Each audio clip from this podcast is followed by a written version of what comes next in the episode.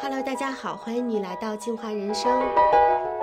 我是佳莹。呃，今天我约了我的制作人哥哥，我们俩一起想跟大家聊聊关于金钱观这件事儿。来，哥哥跟大家打个招呼吧。哎，Hello，大家好，我是进化人生的制作人哥哥。 哦，对，哥哥是第二次跟大家见面了。嗯、那金钱观这期节目，我在听友群征集了大家的问题，其实有一段时间了。嗯、为什么会想要聊金钱观这件事儿呢？其实我自己的人生经历了，在小的时候就是很没有钱，然后慢慢家里爸爸做生意赚了一些钱，然后变得有钱，然后又家庭发生巨变，又变得没有钱，然后到后来经过自己一些奋斗，开始逐渐有钱的过程。其实我自己感觉钱是人生命中非常非常重要的事儿，但是对于我们绝大部分的中国人来说，我们可能从小并没有接受到关于金钱观的一些学习啊了解，所以很多人是不了解金钱观对于我们的人生有怎样的影响的。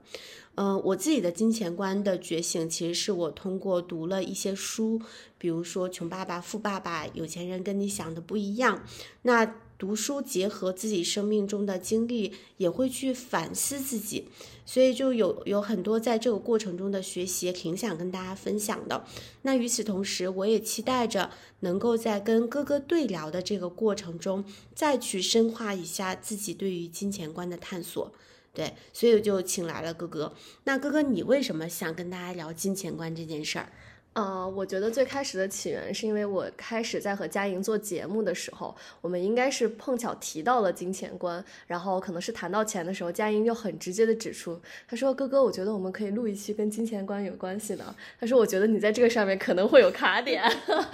她埋下了这颗种子之后呢，我回去之后就一直在思考，就是，哎，那我的这个卡点它有可能是什么呢？然后我想了很久， 我自己也是想不明白。我会觉得，呃，因为现在可能会在社交媒体上或者在各种书籍上都会看到很多的观点，然后也会有很多的财商课程流于市面上。我嗯也被这些课程就是去熏陶过，还是会有一些困惑。所以今天也是希望通过对谈的方式，看看哎是不是我们的观点真的可以去碰撞一下，或者是我也想听听啊、呃就是群里的听友的这些问题，佳莹会有什么样的答案？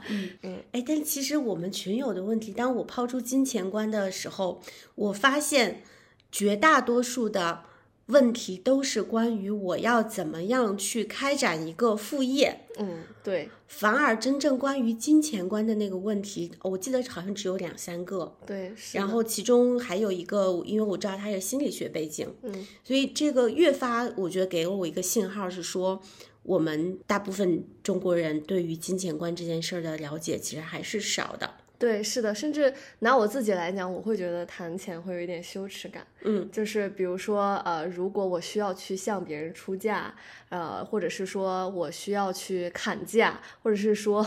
HR 让我给我自己出一个价，我都会觉得很羞耻。所以我嗯觉得就是也想跟你聊聊，你对于这种嗯现象，或者是对于我这种人， 会有什么看法或者是建议吗？嗯，哎，那你那个过程中你羞耻什么呢？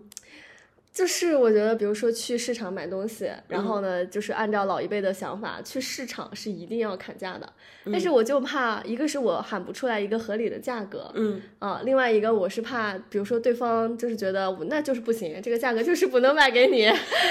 然后或者是 HR 让我出价的时候，我就会觉得说，那我要不就说一个平均水准嘛，哎，嗯但是又会有人提醒你说，你就是应该多说一点，但是多说一点，我觉得我配吗？嗯 这样子，我就有很多的挣扎和纠结在里面。然后有的时候为了逃避这种羞耻感，我就会选择用最简单的方式，就是不砍价，或者是直接说出一个平均的价格这样子。嗯，那当你在刚才在描述这个场景的时候，如果想象一下你跟金钱的那个那个关系，你觉得你跟金钱是一个什么样的关系？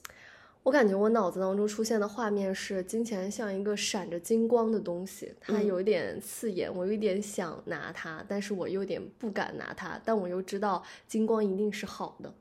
想拿而不敢拿。嗯，有点这种感觉。 OK，如果这个画面会再动一下，下一个画面，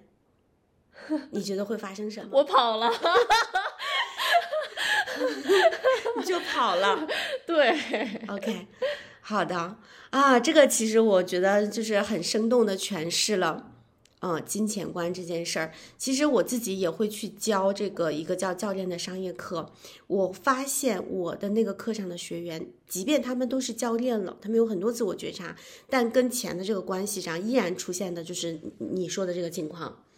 就是想拿而不敢拿，然后就跑了。嗯，然后他们的真实的行为表现就是不敢给自己定价。嗯，其实心里就是真正的他不确定自己是不是值那个价。对，是呢，嗯，所以不敢给自己开价，然后说，哎，那我让你体验一下吧。然后他期待着体验之后客户能买他的服务，这就是一个行为，告诉他你值那个钱。对，或者是用户如果开出来这个价，我就会觉得那我肯定值这个钱。对，等着对方去确认。然后，但如果对方如果说，哎，他碰巧他就只是想体验，他并不想真的买你的那个的时候，呃，那可能这个人他又会陷入到一种觉得，哎呀，好好受伤呀。果然我不值这个 钱。我不值这个钱，或者这个人是个坏人，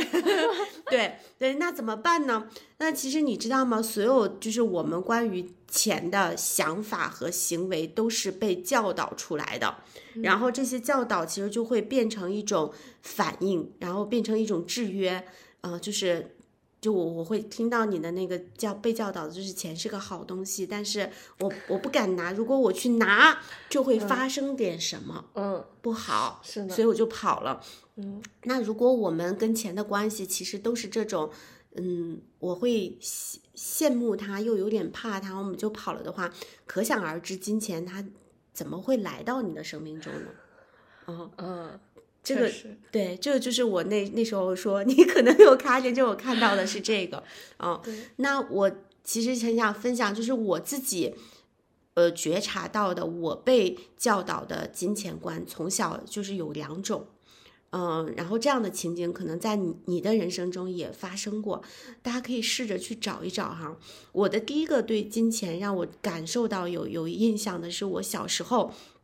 那时候我们家买了一栋小楼，然后这个楼的第一层它就是一个小便利店，然后那个时候爷爷奶奶呢就在这个这个便利店就把它用起来了，就去进了一些零食啊、文具什么的。我们家在学校附近，然后放学之后就会有一些小朋友他们来便利店买东西。那我们我跟妹妹下学早的话，我们就会在便利店里面待着。 嗯，然后过了很短一段时间，就家里的便利店就突然就关了。嗯，那那时候就对于小朋友来说，就是便利店是一个多好玩的地方，对呀、然后就是家里有便利店是多少人羡慕的事情。对，然后就关了。然后我跟我妹就去问我妈说家里的便利店为什么关了，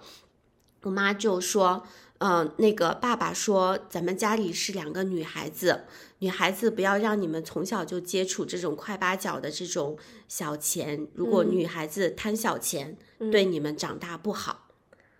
嗯哦，所以那时候大概我也就是在上小学的样子，所以我就对这句话有一种不明觉厉的感觉。那那时候你知道所谓的小钱是什么吗？因为我感觉我特别羡慕家里有便利店的人，是因为他家有便利店里的所有东西。对，嗯，对我我们原本其实在意的就是那个吃东西的快乐嘛，对，但是那句话我那时候不是很懂，但是我觉得它深深的植入到了我的脑海里。然后与此同时，我就当我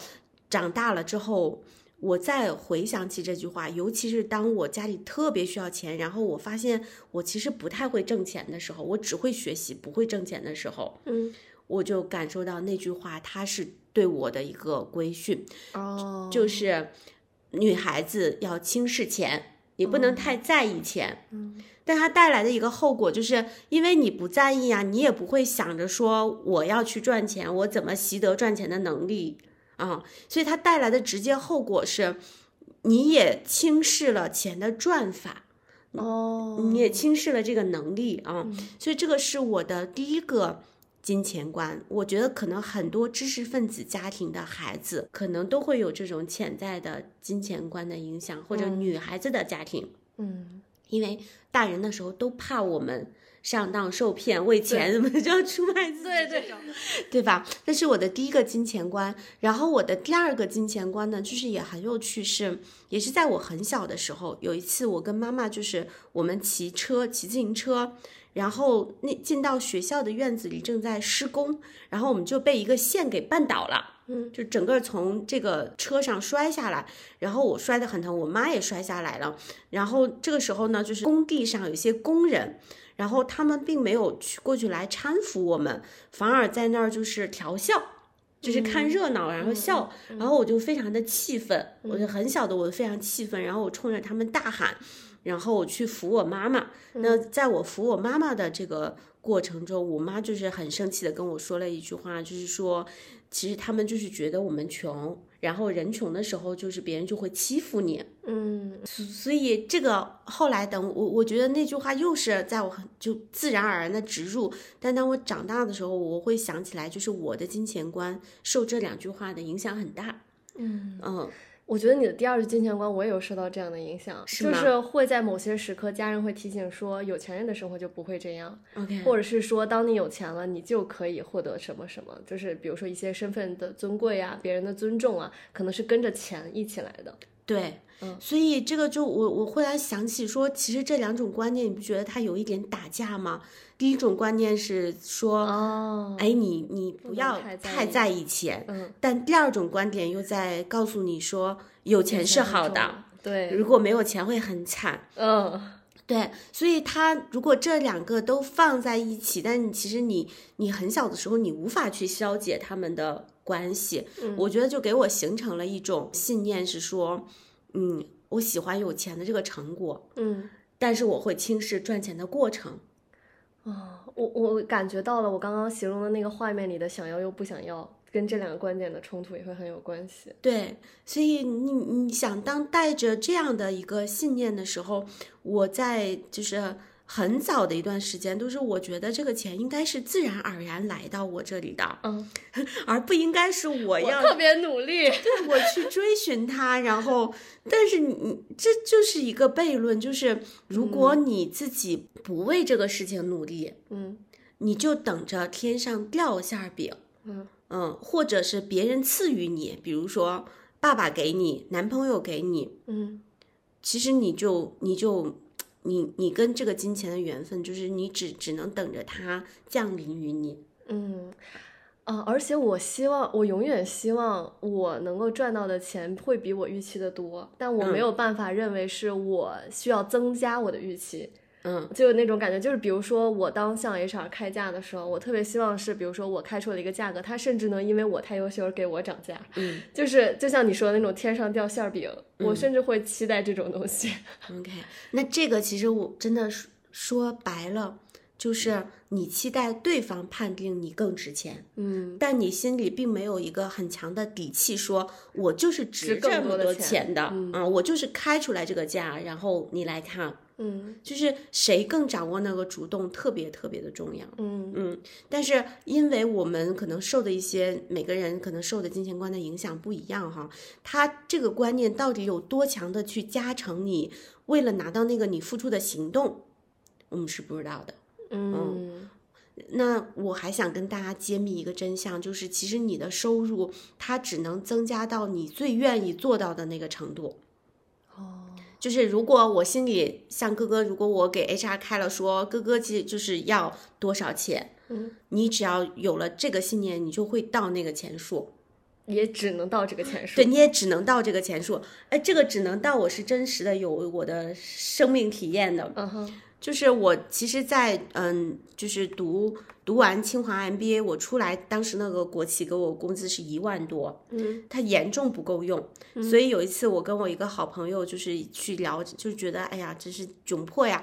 嗯然后聊就是说怎么样人生才能富足。然后我这个朋友他就问我，他说：“那佳音，你觉得你人生这个财务自由的标准是多少钱？”嗯我说我要每个月税后够五万。嗯然后因为我那个朋友他很有钱，他有几个小小目标的那种身价， 哇，。听完就是他就是就爆笑，然后爆笑就是说这点儿小钱，对，他就说你觉得真的够了吗？我非常认真的跟他说，算了一笔账，就是嗯我房租多少，房贷多少，生活费多少，我觉得够了。嗯嗯，然后就很奇怪的事情发生了，我就在那一年跳了槽，然后次年我就赚到了这个钱，嗯然后我持续三年里面就只赚到这个钱。哦，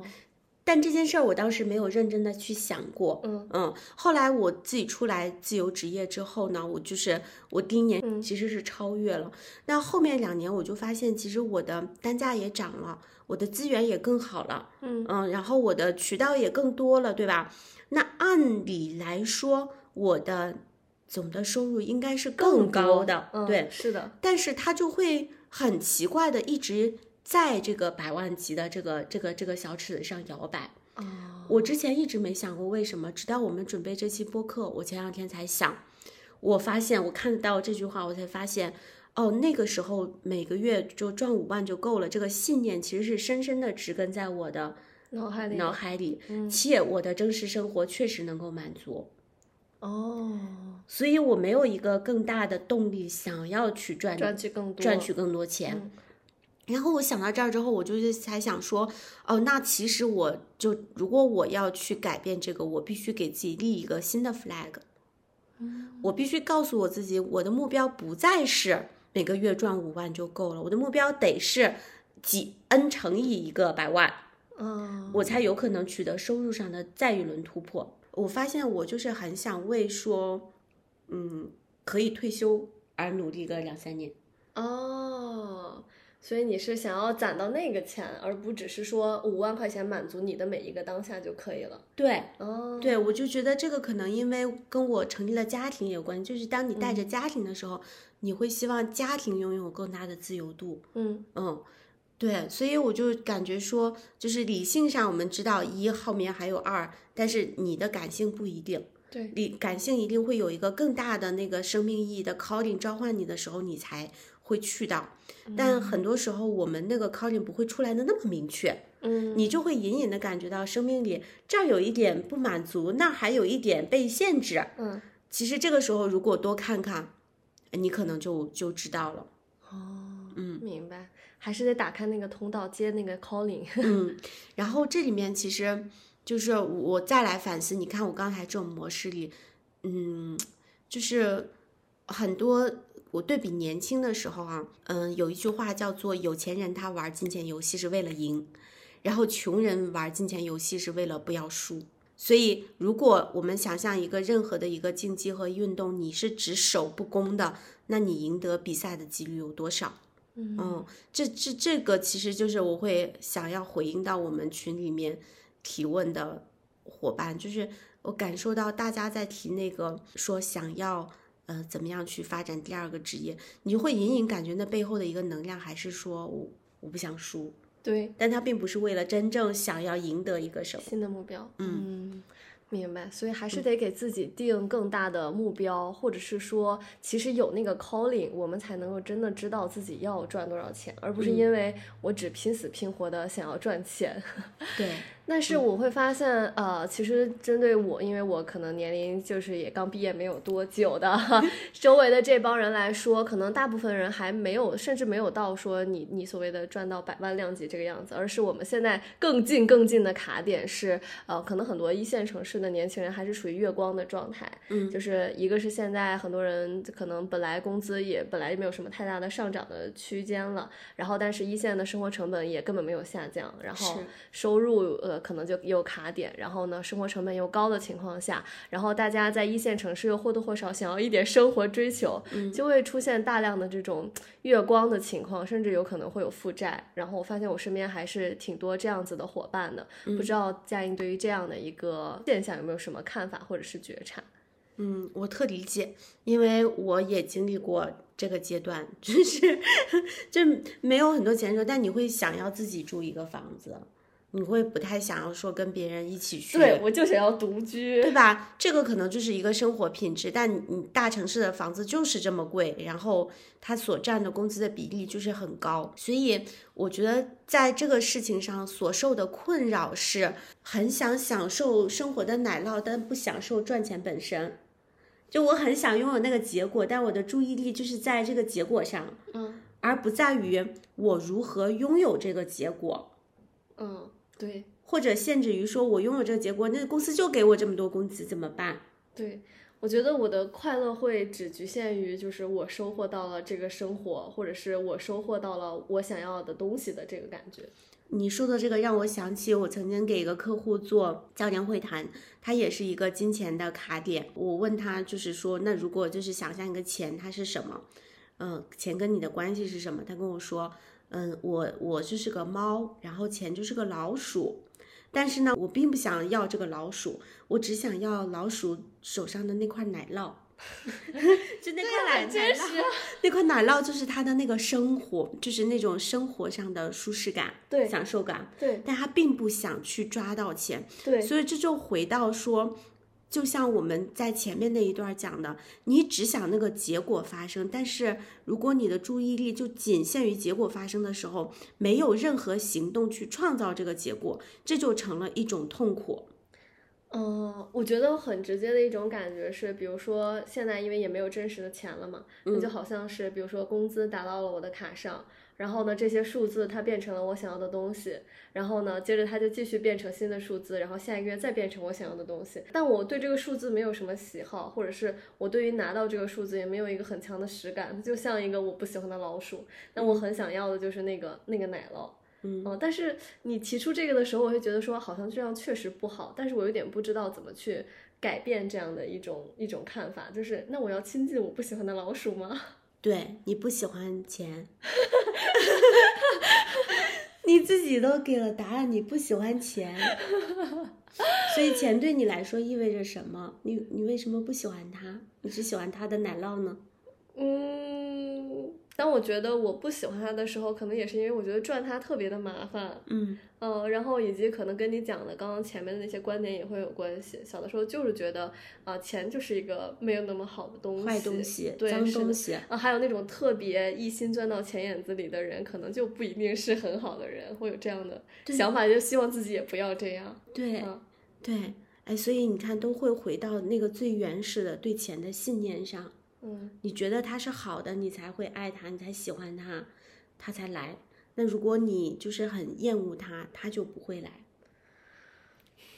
我明白了，所以我的第一步应该是从讨厌变成喜欢，是 吧？就是至少至少这是我们客观的对待钱嘛，嗯嗯，所以纳瓦尔说说这个钱是钱是社会给你的欠条，对吧？嗯就是你为世界做了什么事儿，然后就给了你一个欠条。嗯，嗯，你对钱是怎么理解的？因为我刚刚在描述我和钱的关系的时候，我就会直接逃嘛，嗯然后所以我对钱的理解就是，它还是会像我我去换取我想要的很多东西的一个工具。嗯嗯，我觉得可能我把它当做工具，OK，会更多一些。嗯嗯嗯，那我分享我对于钱的一个观点，我就觉得钱就是也是宇宙世界的能量，它是一个自然而然的丰盛。然后什么时候会有钱呢？就是当你对你做一个事情，这事儿对你自己好，然后这事儿对别人也好，这事儿对世界也好的时候，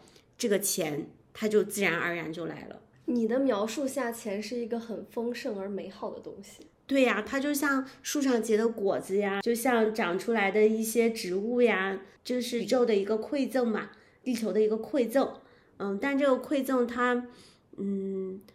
它也不会天然的就是在那里，但只要你，比如说你去施肥啦，你去浇水啦，然后自然而然它就会，宇宙就会把这个馈赠给你。这个是我对于钱的理解，就我对钱的感觉。哦，因为我刚刚感觉到的一种冲突感是，当我想到钱的时候，我会记得早年还能拿到纸币的时候，钱是真的会有一种味道的。嗯，然后呃而且就是纸币，因为流通于市场上，所以它不会是那种很崭新、很崭新的嘛。嗯所以我会想到那种可能有点味道的、有点脏脏的那种感觉。嗯啊，所以我当想到钱的时候的画面，可能没有像你描述的是那么的美好。而当我试图把它切换成一个真的是自然而然的生长性的东西的时候，我突然希望它能够长得更多了。哦。 对啊，，你知道这个感觉，我自己也在经历，因为我也不是就是说第一天我就是这么理解钱的，嗯我也经历过就是那个钱的匮乏的时期，还有就是你很努力的想赚钱，但钱有时候也不好赚，对， 对吧？然后那个过程你就非常的痛苦和纠的结，就是我都这么努力了，然后也没有带来钱，是的，嗯，但什么时候让我发生这个转变呢？就是我会体验到，当你跟钱的这个关系是你是苦苦寻而不得的，嗯，或者你想只想享有它的成果的，我发现那个时候的钱的结果都没那么好，就是拿到钱的结果都没那么好，嗯就不知道为什么他总会跟你阴差阳错的就错过。但是当我把注意力放到创作上的时候，当我不再心心念念挂着钱的时候，哎，反而那个结果会好。这这种感觉就是，可能我也会，我也会陷入，就是比如说，其实刚毕业的时候，毕业的工资水平它是一个基本上是固定的，除非你去创业或者是做一些销售类的工作。然后那当工资固定的时候，可能我就会觉得说，哎呀，就陷入一个困境啊，我想赚更多的钱，但是我这个岗位只能赚到这么多钱，但我又想拥有更好的生活，然后我就开始哎呀无法突破，然后开始怪自己。但是当你说可能我不应该把注意力放在赚钱这件事情本身，而是比如说创作也好，或者说去做好我手头能做的事情也好，可能这个钱或者是财富，它就是会有更多的途径流入进来。嗯，哦，是的。不过这个这个转变，嗯，就是它不容易发生。我我想着都觉得很难。对吧？然后它可能会时不时的，就是你又拽回去了，对因为那个现实的压力，它会它会来影响你嘛。对，但是我觉得，就是我们可以从现在开始，就是你去感受跟钱的那个关系。我我自己前一阵儿也在这种挣扎里，或者说在这种切换里，就是当我给自己设立了目标，我说我是要 n 乘以百万级的时候，我最开始就是有一种焦虑说，啊，那我的那个增量从哪里来？嗯嗯，然后就会去想你要搞什么样的产品结构，你要怎么样做增量。呃那个时候我觉得是头脑是非常的累的，嗯然后根本没有答案。然后这个时候我开始重新去梳理，说，哎，如果这个就是我只要做我觉得好的事儿，对别人好的事儿，对世界好的事儿，那我可以做的对自己好、对别人好、对世界好的事儿是什么呢？我就想出来很多很多很多。嗯然后我发现，当我想这些事儿的时候，我的那种能量感是非常的积极的、愉悦的，然后是充满创造力的。然后这个时候，当我想的差不多的时候，我就去想他们跟钱怎么挂钩，嗯就是那个产品的设置啊，然后就一下子就出来了，甚至就是让我想到哦，那我要去做这件事儿的时候，我就都感觉我做的那个快乐是不一样了。所以我会发现，人跟钱的一个关系就是，我们不想被钱奴役，嗯嗯嗯我嗯们不想被它就是驱赶着，对或者去追逐它嗯，。是的，我们期望的是说，嗯，它就是那种自然丰盛，就是我创造，然后你就来。嗯然后我就享有你给我带来的快乐。嗯，是啊是啊，嗯，对，所以如果我们想要的是这个，我们就是去建立这种正循环。哦，嗯，这个循环要自己主动建立。对，它它不会是就是追，就是说你你的主动建立在你做这样的事儿。嗯嗯，然后第二步就是你做了这样的事儿，你会去想说，哎，那它是怎么跟就是就变现结合？哦嗯但这个寻找的过程不是，我觉得很多人本末倒置，是一开始他干一什么事儿，就是我就是为了变现，然后我再倒过去，那个过程中我就觉得会有很多内耗。嗯。嗯嗯，但但其实你刚刚讲的这个视角会很像，比如说你现在在做你自己的事业的时候，你当去思考这个现金它要怎么流入到你自己这里的时候，你会有这样的思考。但其实可能对于现在很多人来讲，大家还是更多的是在自己的岗位上面，嗯那去思考这些的时候，会有呃其他的路径或者是途径吗？就因为可能比如说我在我的岗位或者我在我的公司，我能去做的事情或者是创造的财富其实是相对有限的。嗯，嗯我觉得在岗位的时候，其实你可能得需要知道这个岗位服务我什么。嗯嗯，就你你你要在一个职场工作，归根结底你要用这段工作来干嘛？你是要用它增长某些方面的能力，还是说我要在这里存下个第一桶金？嗯就是你得知道它的 why，你才能知道说我要怎么做。哦，就也有可能这份工作带来我的就不一定是钱，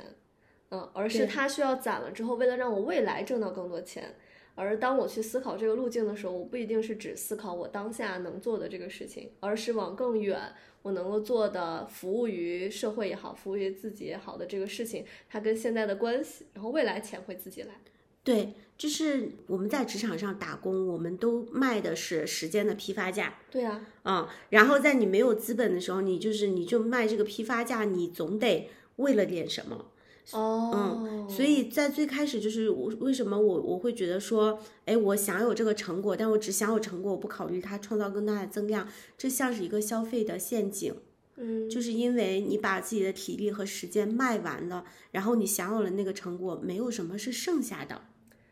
哦，这就是你说的服务于我什么？其实对剩下的是服务于我的那个部分。对，哦，就所以这份工作，那么它一一个方面是在金钱层面服务你什么，第二个方面是在能力方面服务你什么呢？如果你未来，嗯，就是我们可以把人生想得更长一点。你想现在二十多岁，想到我三十五岁，想到我四十五岁的时候，这一份工作现在为了未来的那个我，它积累的是什么？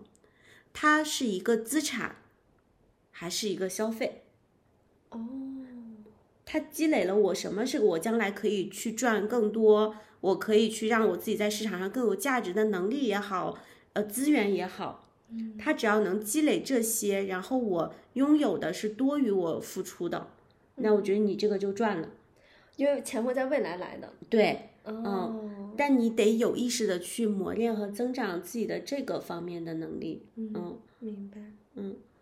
嗯，所以比如说，我觉得我现在为什么我会觉得更游刃有余一点，因为我在二零一八年、一九年的时候，我就知道工作它对我的意义。第一，它给我一些存下来的钱，嗯然后我把存下来的钱拿去学我觉得重要的知识嗯和能力。嗯然后与此同时呢，我在公司锻炼，我觉得未来在这个市场上会更值钱的这个这个，我通过工作来去做这些方面，所以它整个去赋能。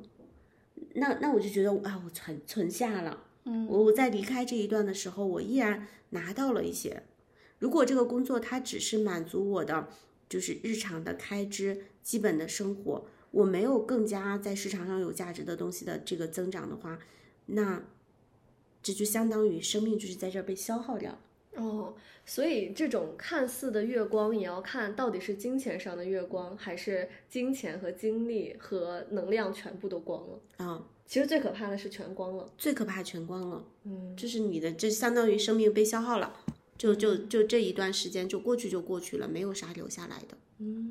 那嗯说到就是对这些月光族，你还有什么其他的建议吗？我觉得那就先去想想，真的什么对你是最重要的价值。嗯，如果眼巴前儿我们都看不到更重要的价值，那我我觉得可以适度消费。嗯，然后我想到自己其实二十多岁的时候，这种我也经历过，就是喜欢名牌儿，然后仿佛我穿上用上蒂芙尼、LV、爱马仕，我就是一个强盛的自己了。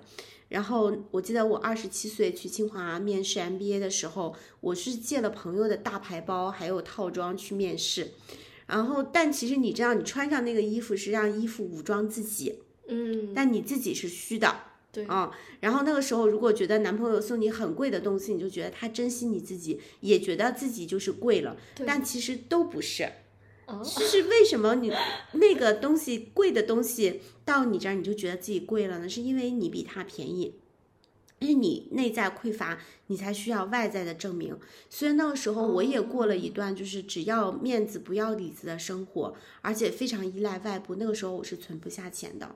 嗯，哦，就是我可以比物品贵，这样我就不会频繁的用钱来证明我很贵。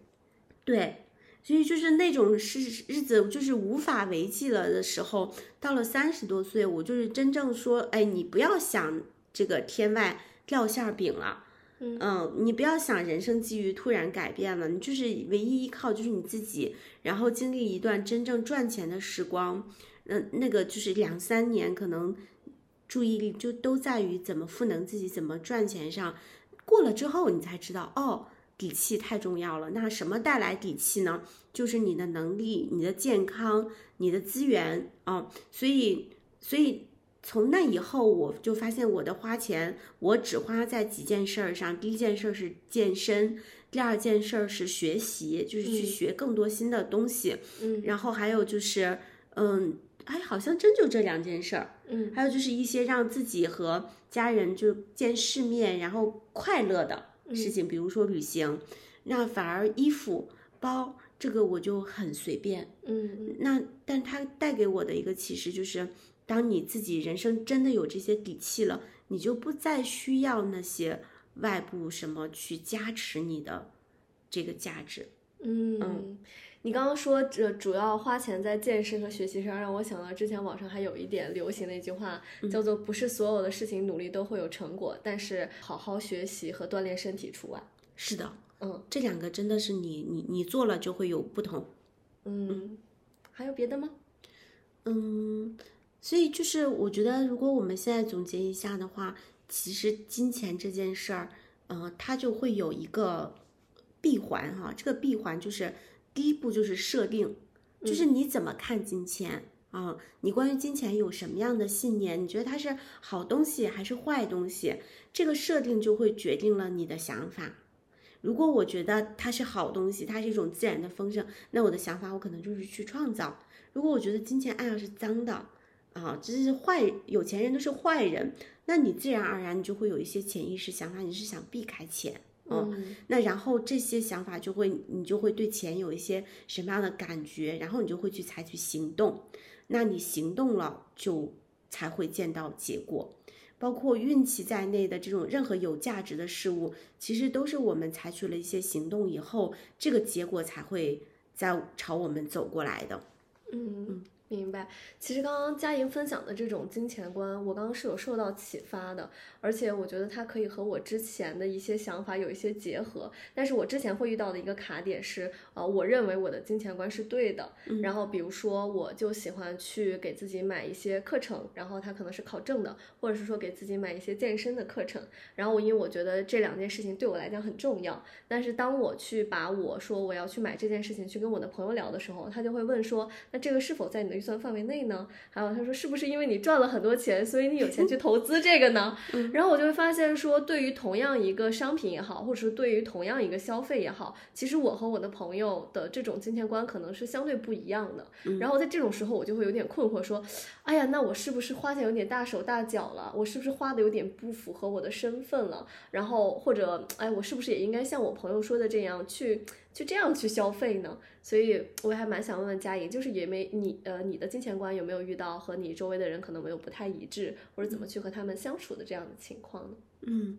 有呀，我我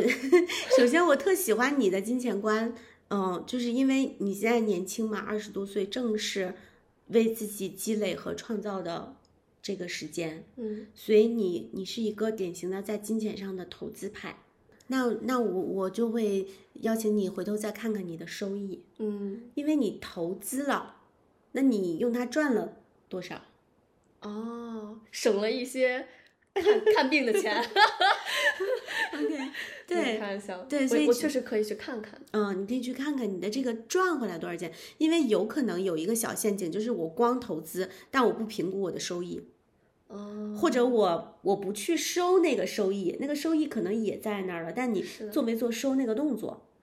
哦，就是我只积累，但我也不看我积累了多少。你对我的积累怎么样，从而让我变得更值钱，或者我在什么样的情境下，我就是更值钱的情境，然后你就去收割那部分。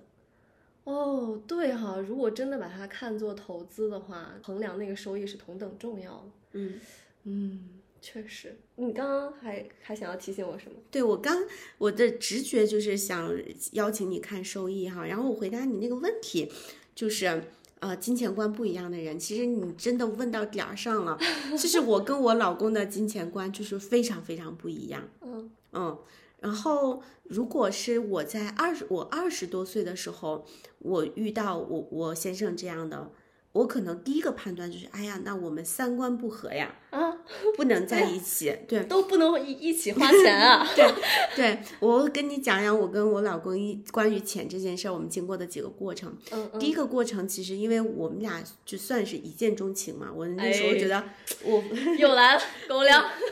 但是很快说到正题，就是我觉得呃我非常爱他，但是在那个过程中，我会发现有一个让我觉得担心和恐惧的点，就是这个男人好像不怎么为我花钱。嗯，对，就像你刚刚说的，其实男人为你花钱，某种程度上可能是在证明你的价值。我觉得这个可能也会在关系当中和金钱观会有关系。啊对，很多情感博主不是都是教说，对呀、对呀、他为你花多少钱就是他，呃，所以那个时候我是我是困扰的。嗯我们俩是在去年认识，然后去年四五月份的时候，不正好北京还有疫情，对，所以那个时候好多那个餐厅你也不能去，嗯呃，所以我们就是最开始就是默认，反正会去我家，然后我们会在家里做饭，或者是点外卖。然后我记得我先生第一次他说啊他来点，我说不用我来点吧，因为我觉得这也没多大事儿嘛。嗯然后我就就默认之后就全都是我在点，嗯，然后就发现在这个家里所有的开销都是我来付。然后那个时候我就开始慢慢觉得恐惧了，我就在想这男人怎么不为我花钱呢？啊对呀、我觉得这是很恐怖的事情。啊如果是我在关系里遭遇这种情况的话，对，但是因为我可能就是遇到他的时候，我足够成熟了，有安全感。对我心里就是会画一个问号。嗯哼我的这个问号就是说，我不能接受的是，如果将来我跟他生活在一起，我的生活水准降低了怎么办？哦，所以我开始我觉得我做的好的是呢，我去掉了评判。所谓评判就是啊，这个男人不给我花钱，所以我不跟他处了。嗯嗯，我是带着问号，然后带着好奇心的去，比如说我就会去跟他探讨一下。嗯，我第一步就是探讨，我然后我会举出来一些我生活中觉得我们金钱观有冲突的地方，嗯，我会去问他对于这件事儿怎么看。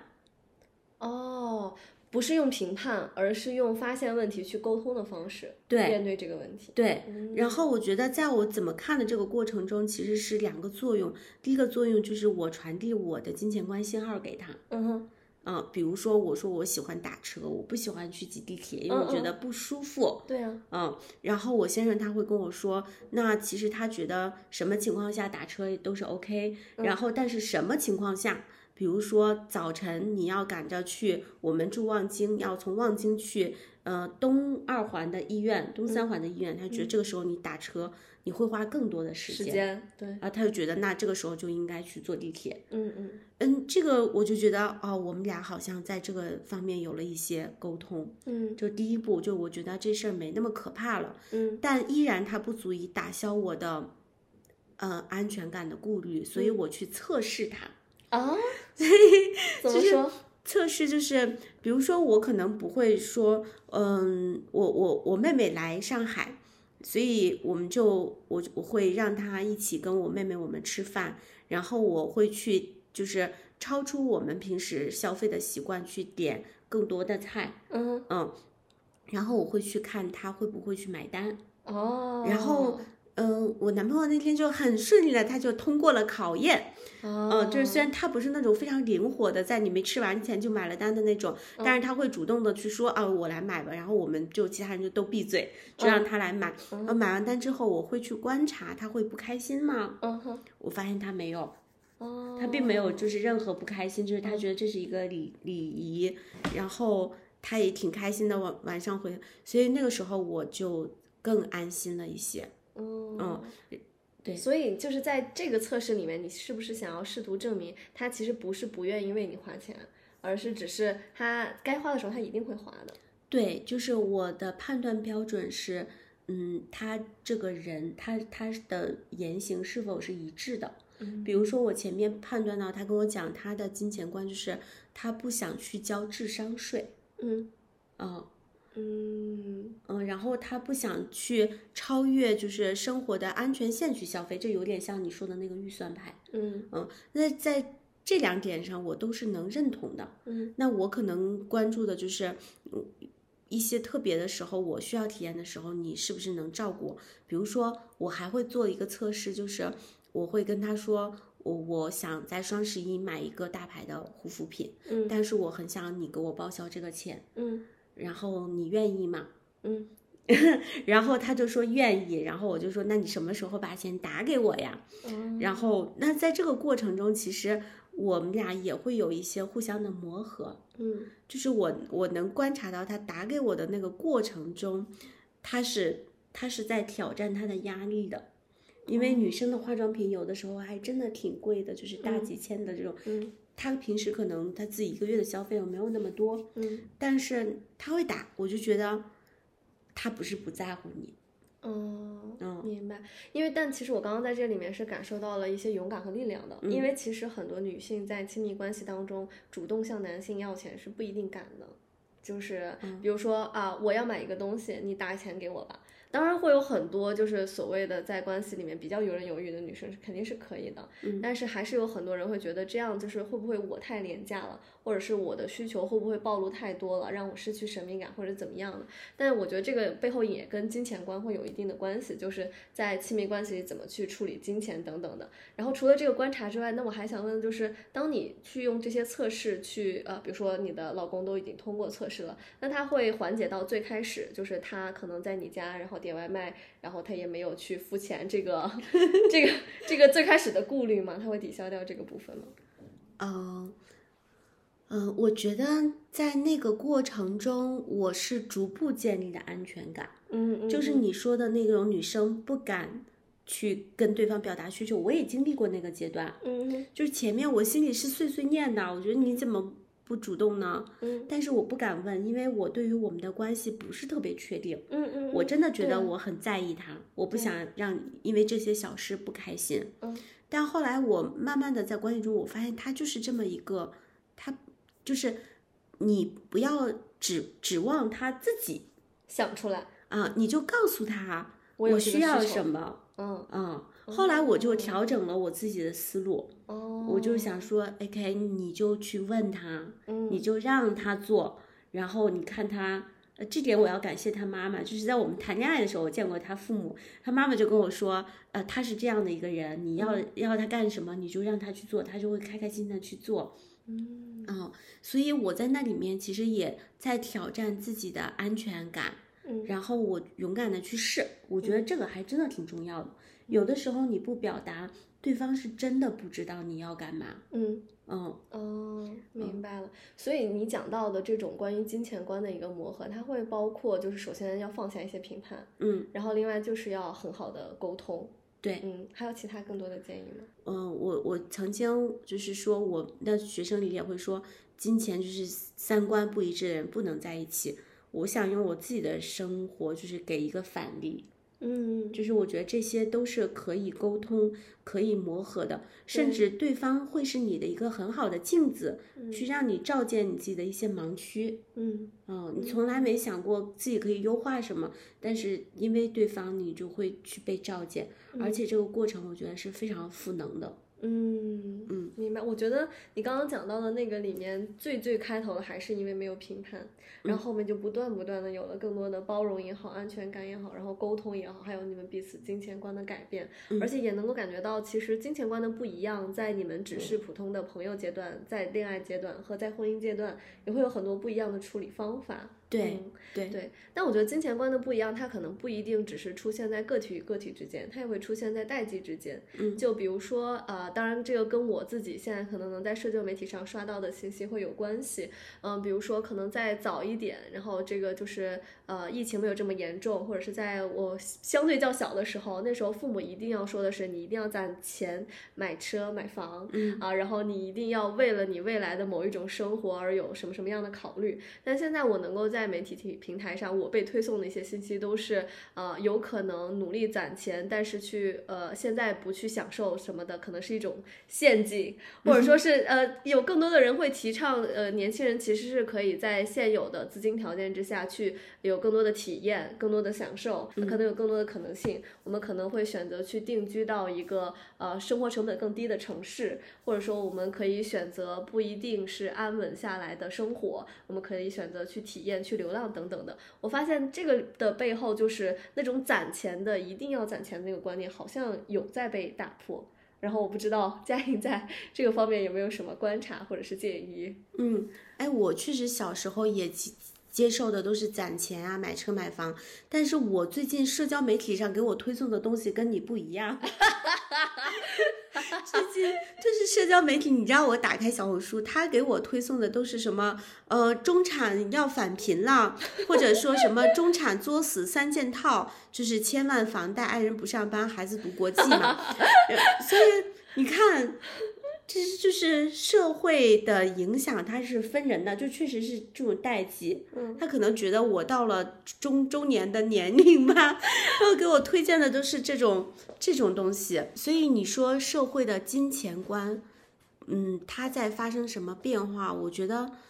有两大影响因子。第一大影响因子就是那个社会的思潮，它进入到了哪个阶段？嗯哼，嗯，我感觉现在我们好像踩在一个一个点上，一个转变的时间点上，在这个转变的时间点上，个体是凌乱的，嗯，然后专家们也是凌乱的， 啊，对呀、对呀、就专家们总是给出一些就是我们 也不好说什么的建议，所以这时候人怎么办呢？嗯，我自己的感觉是，嗯，就是即便就是大潮，你一定是要顺应，但在大潮里面，每个人依然可以走出一些自己的独立行情。嗯就是不要因为大潮变得怎么样了，所以就是过度的影响到我自己。我昨天还看了一一个帖子，就是很有趣，是杭州某大厂夫妻二人都在这个大厂里，然后他们家因为那个大厂裁员嘛，导致杭州未来科学城是这个地方吧的房价就会有一些巨大的变动。嗯那其中这个先生呢，就是他就去写这个邮件给这个呃公众号，就是问说，哎呀，我一直纠结我们要呃要不要。嗯，就是把房子卖掉留现金，然后以及要被裁员了怎么办？而他妻子跟他在同一个大厂，他妻子就果断的行为，用首先用五万块卖掉了他们那一套房子，嗯，然后去嗯、呃去买了一个新盘，新盘三万五，哦，哦，然后换了一个更大的房子，嗯然后他他先生就是前面他爱人打这个操作的时候，先生一脸懵逼，然后新房置换完了，先生非常担忧，然后就写给这个公众号的这个这个博主说，我们现在应该怎么办？我非常的担忧。那博主就给了一个明确的判断，说家里谁更有主意，你就听谁的吧。对，嗯，然后他做了一番分析哈、说其实你妻子做的这件事儿就是降低你们的持仓成本。嗯哼，不管就是你你头脑里想再多，都没有他实际做出降低持仓成本这件事儿更有用。对，嗯，对吧？首先，他很利落的完成了持仓成本的降低。第二呢，就是你的注意力在哪里？你的注意力每天都在啊，我要被裁员了，我的房子可能站岗了。你天天脑子里就干这些，然后你不去做任何有益于你自己的事儿，没有用的。嗯嗯，嗯所以，所以社会的思潮最终怎么落到我们每一个尘埃的生命改变上，这是一个个体的选择。嗯，而且只和自己有关。对就像刚刚那个夫妻，他们不一样的处理方法，但其实他们接受的是同一个社会思潮。对哦，对，所以所以这个嗯，博主给他的建议就是说，你现在还没有被裁员，那你就用尽全力留住你这一份工作。嗯如果你一旦被裁员了，转头就走，一秒钟都不要留恋和怀疑，对吧？你现在百万，你可以去抢那五十万的。五十万的工作的人，可能就是去抢二十万的工作；二十万的人，可能他们去做一些更其他的体力端的工作了。嗯所以你说这个残酷吧，是非常残酷，但落在个体上，你除了勇敢的行动，去为你的人生争取更多的可能，你还能干什么呢？嗯嗯，那反过来，如果我们每个人都是在这个思潮下去做出一些自己独立的判断和勇敢的行动选择，这个社会我觉得会越来越好的，因为个体也会影响着这个社会的流动。嗯嗯，好吧，正好说到这儿，我突然就就想到了我们为什么我们会有那么多听友其实他们给我们的提问，当我们问金钱观你关注什么的时候，他们问的绝大多数都是从全职工作到开启第二职业这个过程中你要经历什么。嗯嗯，所以其实顺着这个，我就想说，大家为什么会想去开启第第二职业？为什么想要去做一个自由职业？我也会邀请大家，就像看那个你对金钱的感觉一样，来去看看你跟你的第二职业或者你的自由职业的一个关系。嗯你觉得它对你来说，自由职业是什么？你跟它的关系是什么？嗯，嗯，就有可能呃，开启第二职业是为了赚钱，也有可能开启第二职业是为了逃避，也有可能开启第二职业只是，呃，我的兴趣确实是到这里了，所以我嗯再去开启。对，嗯这三种其实它带给来带给你未来的这个人生的动力就是很不一样的。嗯对，嗯，我觉得第一种如果是赚钱的话，OK，我增加一些财富的流入，嗯我觉得挺好的，对吧？嗯那么你可以找一些喜欢的，然后恰好又能赚钱的事儿就干起来。嗯呃，第三种也 OK，它好像是你人生有一个新的开始，嗯这个奔着你真正喜欢的开始，那也是很不错的尝试。最可怕的就是我现在过得很不好很不好，然后我想搞一个第二职业，我就以为人生就能好了，那就很像是你想抓一个救命稻草。如果是本着这样的思想说，我想去抓一个救命稻草的话，OK，你不用转了，因为嗯你转了之后也会有新的不容易发生。而如果你对待不容易的姿态总是我再转一个拿一个别的稻草的话，你就会发现那个稻草越来越轻，它根本就承托不重不住你的人生的这个困难。嗯嗯，所以如果就是我大家想要去呃开启第二职业是为了避难的话，你衡衡量评估一下，在当下的这个难里面，你还有没有可以行动的空间？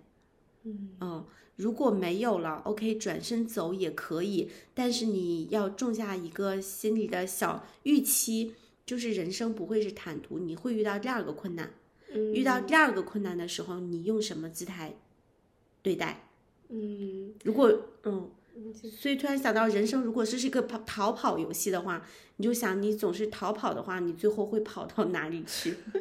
会会很没有目的。嗯那比如说，如果真的不是逃跑，而是嗯决定真的要开启第二职业，你有什么建议给到大家吗？嗯，那这个时候可能大家，呃，有的人已经知道了我从哪里开始啊。如果知道从哪里开始，那你就已经有了一个新起点，就勇敢去做。还有一波人可能比较大的困惑是从哪里开始都不知道。这里面我们可以去考虑，就是三个方向。第一个方向就是在你原本的领域里就有积累的。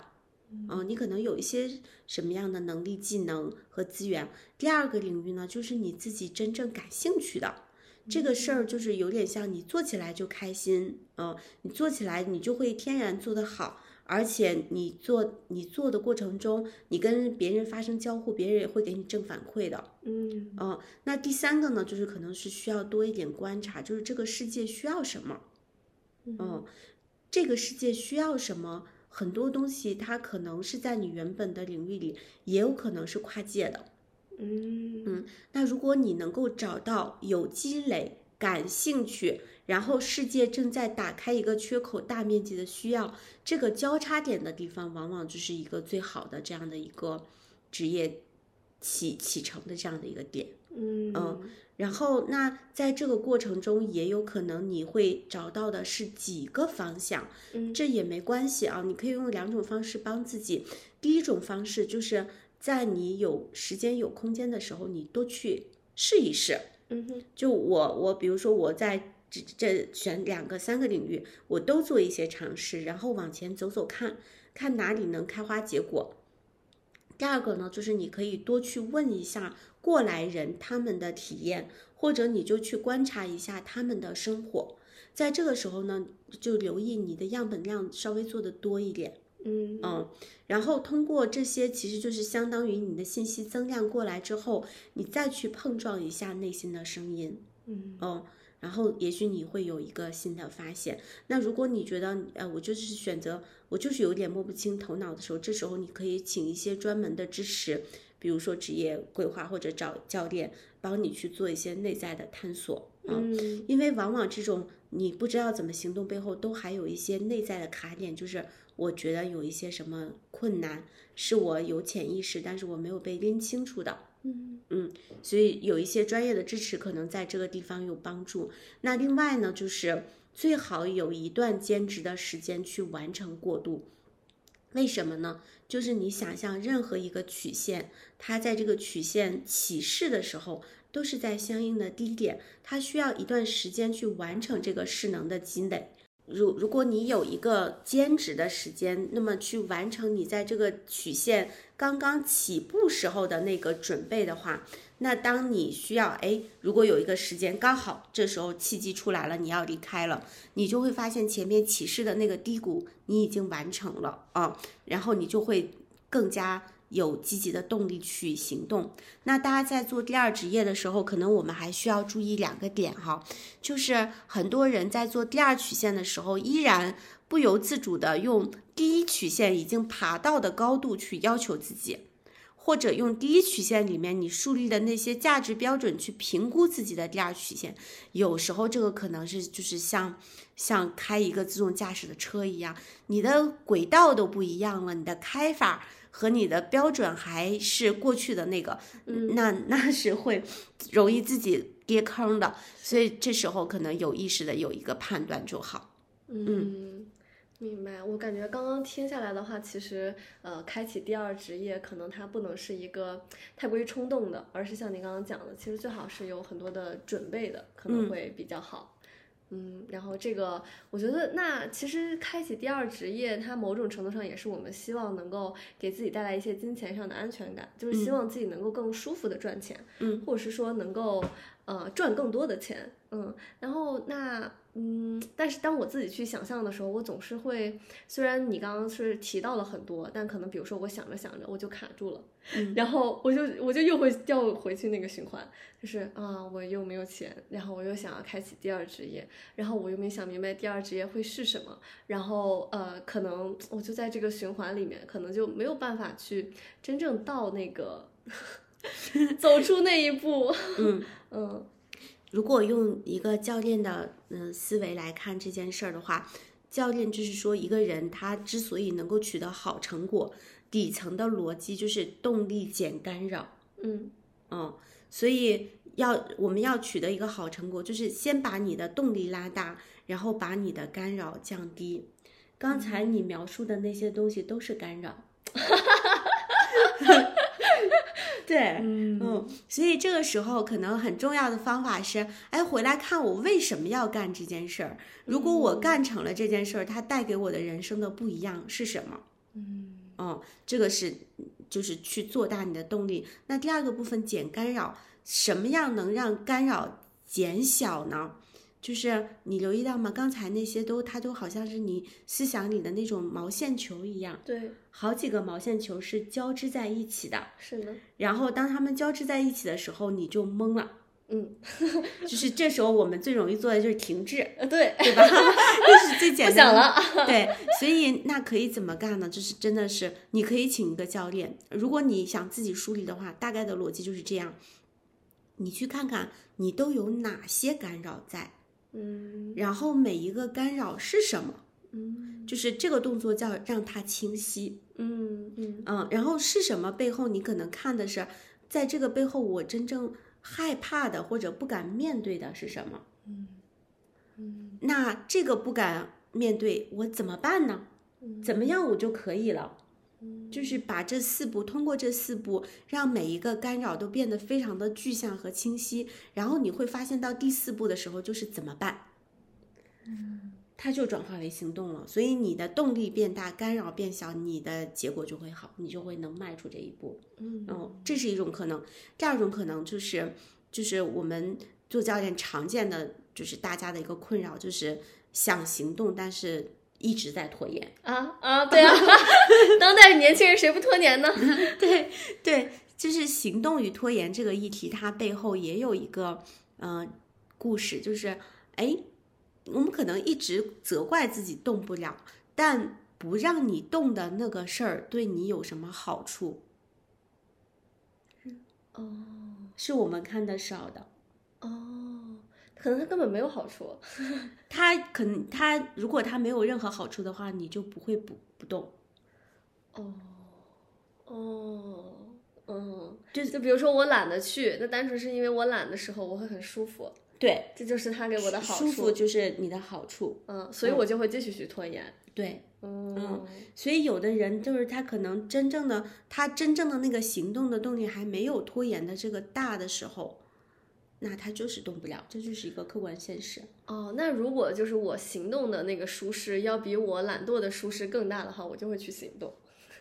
对，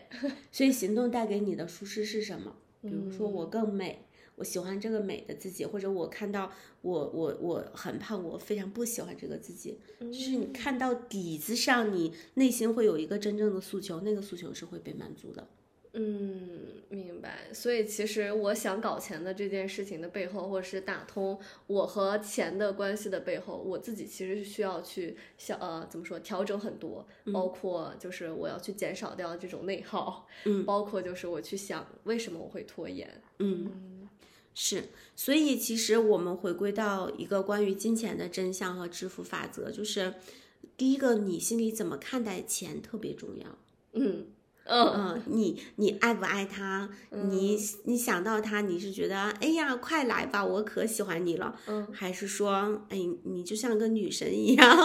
我要哦我追不到你。对，这个就是就是一个呃很重大的设定。那第二个呢，就是一旦你你你只有爱爱钱，你觉得它是个好东西，你才会允许它来。嗯，但允许它来的时候，可能你跟金钱相处的姿势也是需要转变的，就是你不要追着金钱跑去追那个老鼠，你需要做的是一个就是像有巨大吸引力的磁铁一样，然后把金钱吸引过来。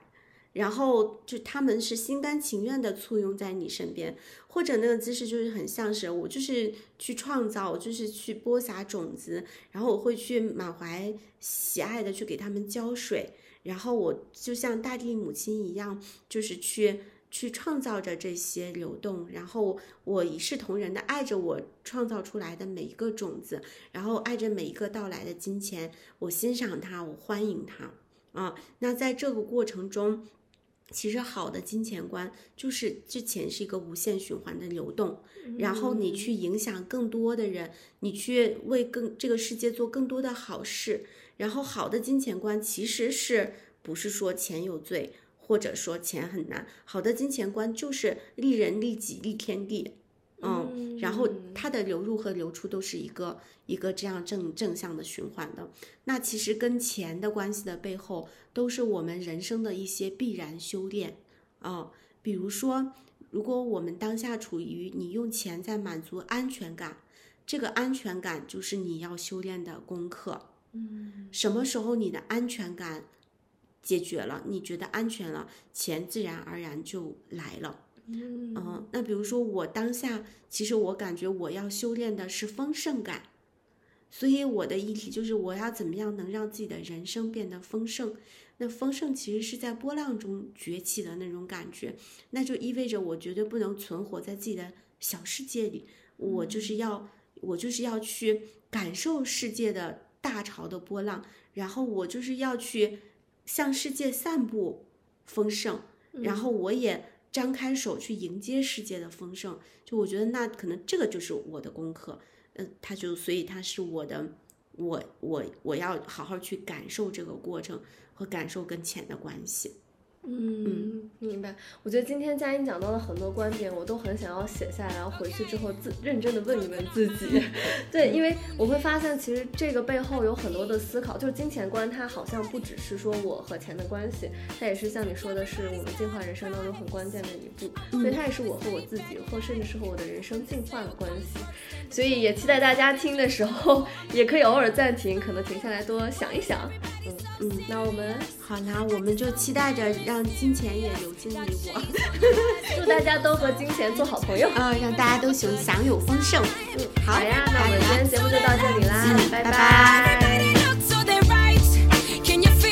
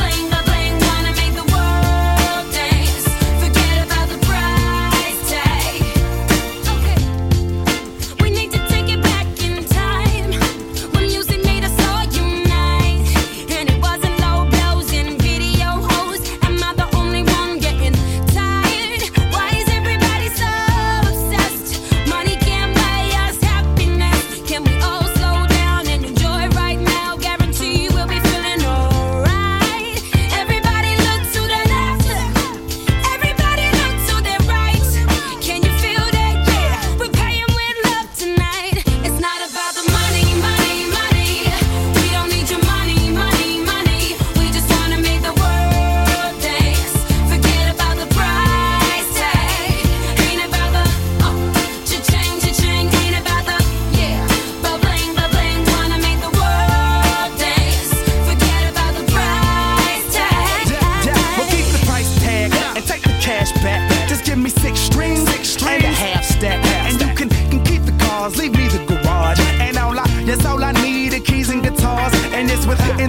plans, I'm leaving to Mars. Yeah, we leaping across these undefeatable odds. It's like this, man, you can't put a price on a life. Nah, we do this for the love, so we fight and sacrifice every night. So we ain't gonna stumble and fall, never. Waiting to see us in the sign of defeat. Uh-uh. So we gon' keep everyone moving their feet. So bring back the beat, and then everyone sings. It's not about the money. money, money.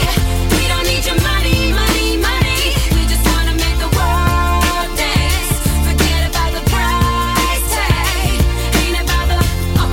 cha-ching, cha-ching. Ain't about the yeah, but bling, but bling. Wanna make the world dance. Forget about the price tag. It's not about the money, money, money. We don't need your money, money, money. We just wanna make the world dance. Forget about the price tag. Ain't about the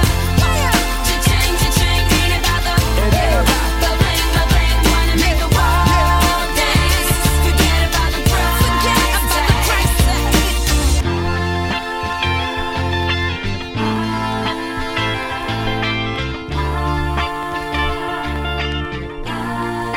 Yeah, yeah. Ooh. Forget about the price tag.